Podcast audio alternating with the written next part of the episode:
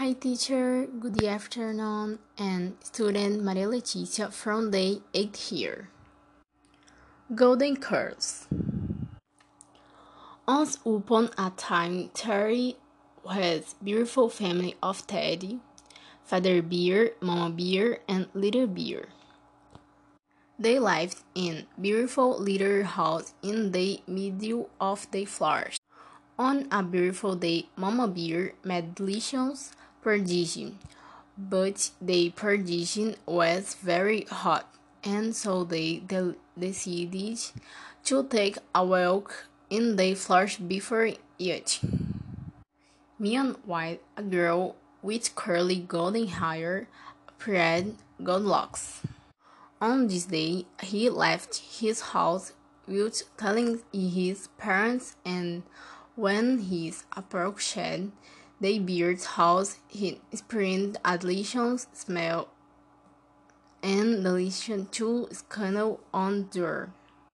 As no one answered the door, he decided to go in and saw beautiful table covered with a red, check, red tablecloth and three plows of perdition.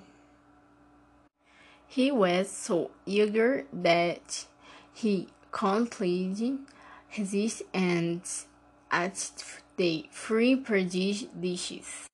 Goldilocks ate so much that he decided to go up to get up the stairs and look for Ben to rest for a while. She chose Little Bear's Betty and had so tired she fell asleep. While she slept, she that came back from the walk and were silent when they opened the door and said their amply perdish blowers. Someone stirred my perdish, snarled Papa Bear. Someone ate my perdish, glowered Mama Bear. Someone ate my perdish, snarled the little bear. The three bears arrived in the room and saw beautiful girl sleeping on little bear's bed. Someone is eating on my on my bed, shouted a little bear. Gold walked up to little bear's cry and was chaffing when the three angry bears stared and here.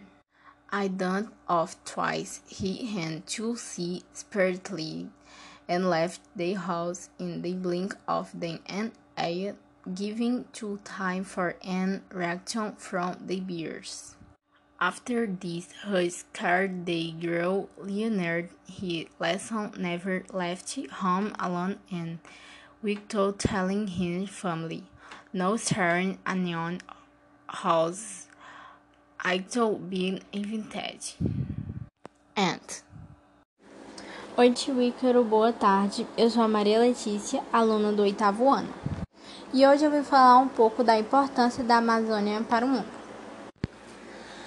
Com uma área de aproximadamente 5,5 milhões de quilômetros quadrados, a floresta amazônica é a principal cobertura vegetal do Brasil, ocupando 45% do nosso território, além de espaços de mais nove países, sendo também a maior floresta tropical do mundo.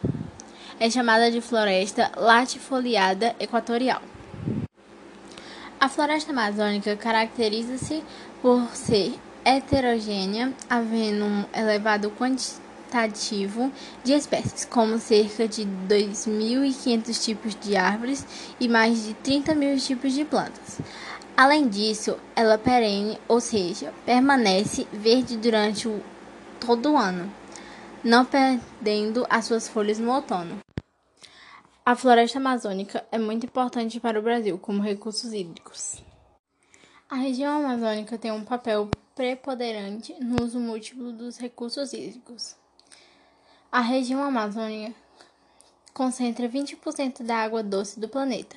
A manutenção de florestas nas margens dos rios evita erosões, assoreamentos e garante alimento para vários organismos aquáticos. Exploração madeireira. A região amazônica é uma das maiores produtoras de madeiras tropical no mundo, já, utilizado, já utilizando 350 espécies de árvores para fins, de fins comerciais. A falta de planejamento nas atividades de exploração gera um desperdício de cerca de 60% nas, serra, nas serrais. Hi teacher, good afternoon. I am Maria Leticia, an 8 year student, and today I came to talk about the invention of the airplane. It was on October 23 on 1960 that Alberto Dumont presented and rustic plan to a judging commission day. 14 Bis to marketing the origin of aviation. The creation of the plane was a major milestone in history as it significantly reduced the travel time between two cities. Brazilian inventor Alberto Santos Dumont developed the first airplane in the world capable of making a complete flight, including takeoff, staying in the air, and landing without the need for a launch ramp. The plane was a great invention because in the world days to go to another place, which used to be used. But things took a long time, so the help of the plane was to shorten travel times, and that was a great invention for those who used sailing boats to go to another location.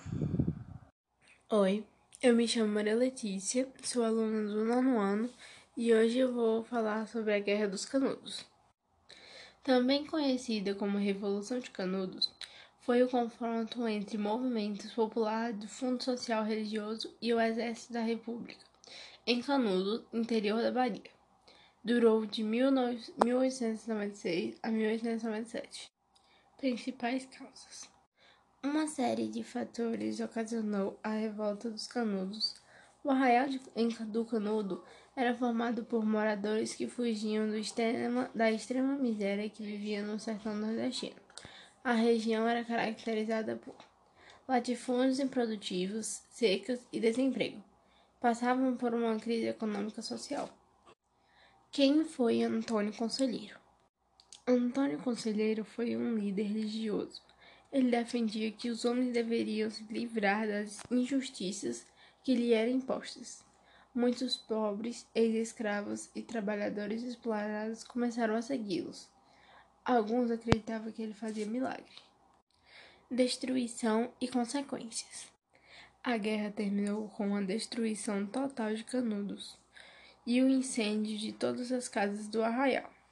Estima-se que cerca de 25 mil pessoas morreram na Guerra de Canudos. Antônio Conselheiro, com a saúde fragilizada, morreu dias antes do último combate.